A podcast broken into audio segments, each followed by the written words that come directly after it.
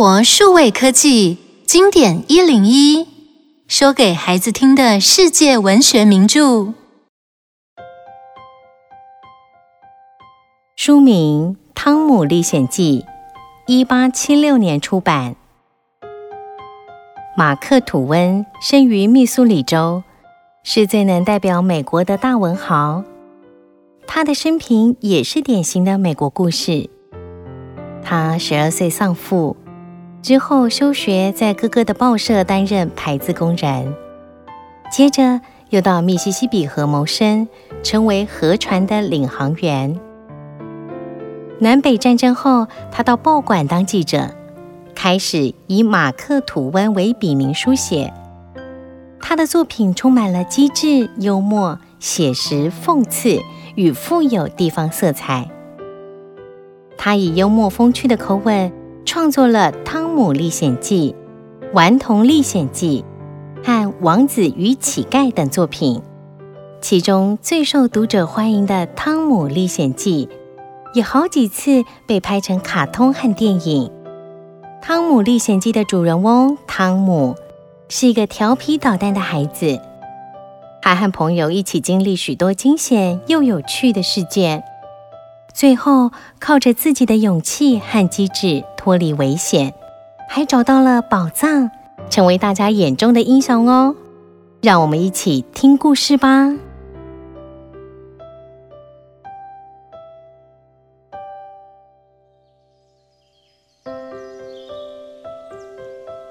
汤姆是个机灵又调皮的孩子。这一天，他因为翘课被阿姨处罚。要在星期六把一大片围墙刷上油漆，但是古灵精怪的汤姆早就想到，一定会有一群讨厌鬼来嘲笑他，他得好好利用这些人。于是他开始认真的刷油漆，而且假装成很乐在其中的样子。哈哈，又被处罚了吗？哦，汤姆，星期六还得工作啊！傻瓜，我这可不是在工作，我正在专心做一件很有趣的事呢。而且啊，这件事看起来很简单，实际上却不是普通人可以做到的，一定要很聪明又有天分。嗯，说不定啊，一千个小孩里也找不出一个来。哎，好了，现在别吵我，我要继续了。什么？少来了！不过是刷油漆，我就会。不信，你让我试试看。哎，那可不行！要是你搞砸了，阿姨会大发雷霆，倒霉的是我。哎，哎呦，我保证绝对不会搞砸，拜托，不然这颗苹果给你吃，就让我刷一下啦。哎。既然你都这么说了，那就好吧。就这样，汤姆啊，只是耍了一点小聪明，加上他的三寸不烂之舌，就把朋友们全都骗去帮他刷围墙，还得到了一堆玩具和零食，度过了一个愉快又满足的星期六。汤姆就是这么一个聪明却老爱恶作剧的小孩。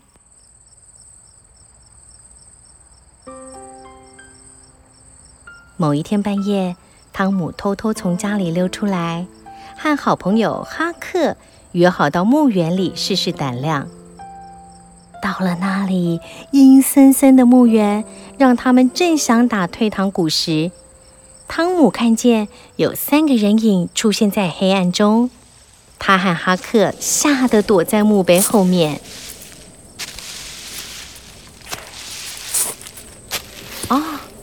原来这些人是爱喝酒的波特，无恶不作的坏蛋乔伊，还有一位医生。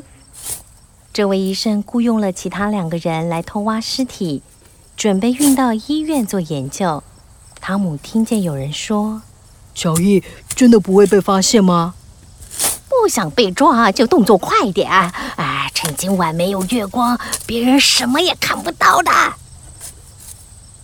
但是事情完成后，因为酬劳谈不拢，医生跟乔伊一言不合就扭打起来。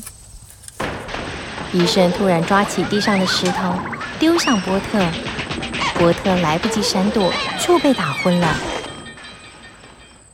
这时候，乔伊趁机拿刀刺进了医生的胸口。医生痛苦的倒在地上挣扎，没多久就死在波特的身旁。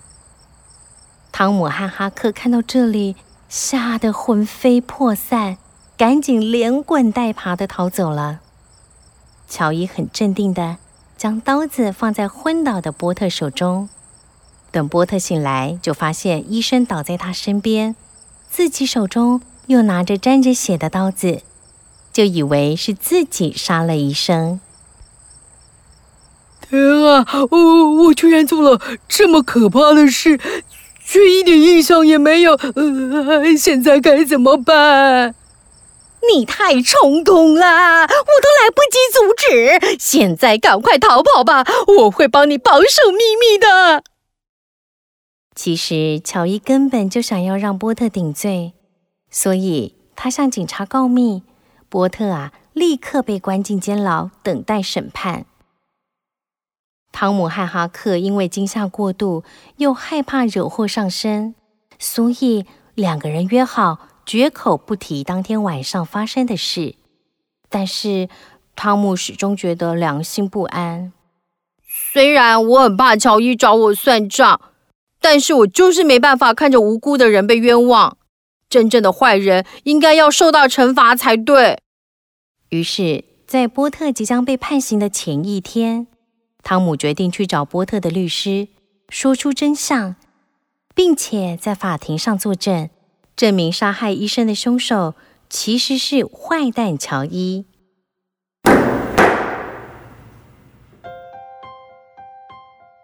因为汤姆的证词，乔伊变成警方通缉的杀人罪犯。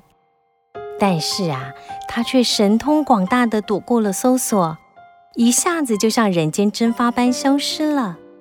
汤姆刚开始整天提心吊胆，生怕被乔伊报复，但时间一久，紧张的心情也渐渐放松下来。汤姆很喜欢一个名叫贝奇的女同学，在一个天气晴朗的早晨。贝奇邀请同学们一起参加两天一夜的野餐大会，汤姆也非常兴奋，他早就准备好一大堆零食点心，兴高采烈地出发了。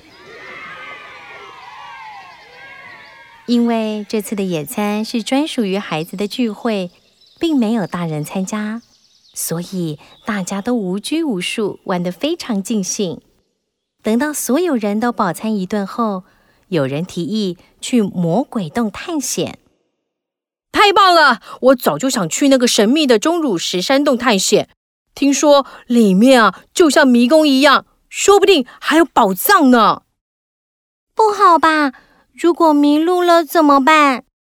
别担心，我正好准备了蜡烛和风筝线，你只要紧紧地跟着我，绝对不会迷失方向的。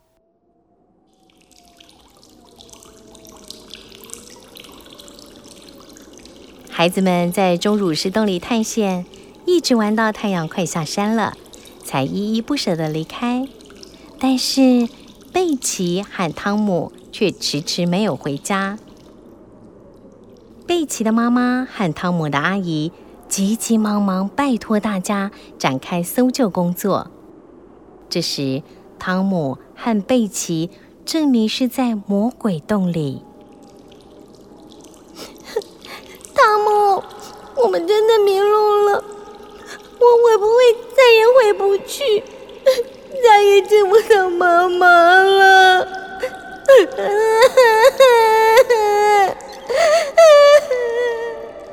贝奇，别怕，等他们发现我们没回家，一定会派人来救我们。别哭了，我们再来找找看其他的出口吧。汤姆和贝奇。迷失在漆黑的石洞中，汤姆虽然也很害怕，但是他故作镇定，一边安慰贝奇，一边用手中的风筝线做记号，希望可以找到出口。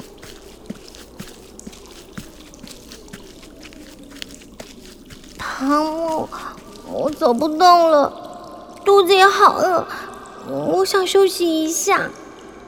好吧，你就在这里不要动哦，我继续找找看。汤姆独自在石洞中寻找出口，走着走着，突然有只拿着蜡烛的手从一块石头后面伸出来，汤姆吓得大叫一声：“妈！”那只手的主人也吓得转身就跑。汤姆吓坏了，他认出那个人就是已经失踪很久的大坏蛋乔伊。哇，真是谢天谢地，乔伊居然没发现是我，否则他一定会杀了我的。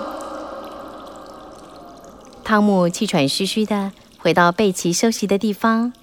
发现贝奇已经睡着了。虽然汤姆也很疲累，但是他再次鼓起勇气，咬紧牙关，继续往另一个方向寻找出路。哇！哎，前面好像有光哎！汤姆摸索着向光亮的地方爬过去，他发现。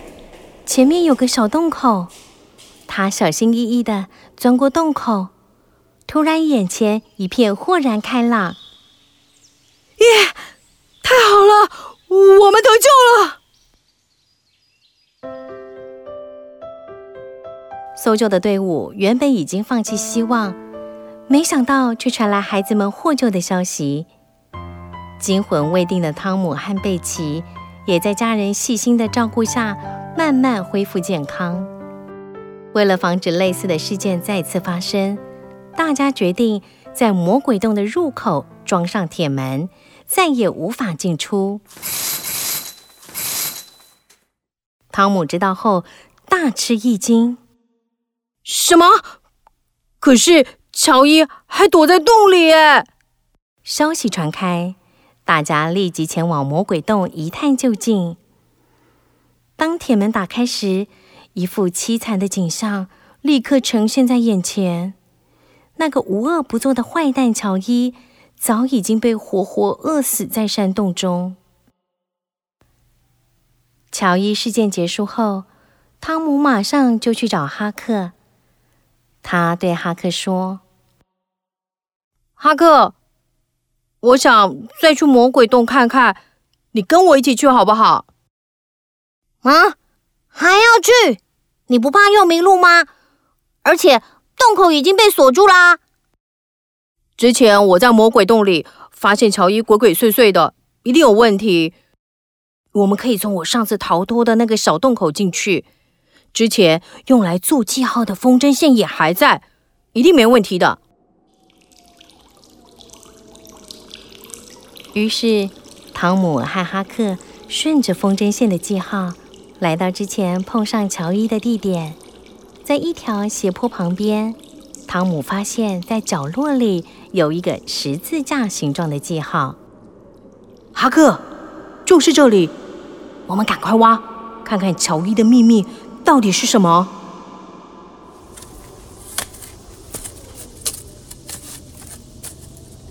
他们两个兴奋的拿出工具，马上动手挖了起来。不一会儿，一个小型的旧木头箱子出现在他们眼前。两个孩子手忙脚乱地敲开盖子一看，汤姆，是金币，金币！哈哈哈哈！我们居然发现宝藏了！汤姆和哈克在魔鬼洞挖到一万两千枚金币的事，在各地造成轰动，所有人都陷入了疯狂的寻宝行动。附近的山洞和空屋都难逃被乱挖一通的命运，但是再也没有人像汤姆一样成功挖到宝藏。汤姆和哈克成了当地的明星人物。他们所到之处都有人握着他们的手，露出羡慕和钦佩的表情。但是汤姆却很不习惯呢。哇，现在到处都有人盯着我看，想小小恶作剧一下都不行，更别提翘课了。哦，我还有点想念以前自由自在的生活呢。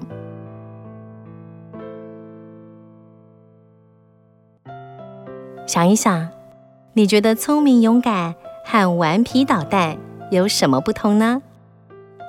汤姆爱探险，你也有过探险的经验吗？你觉得开始探险前要做好哪些准备呢？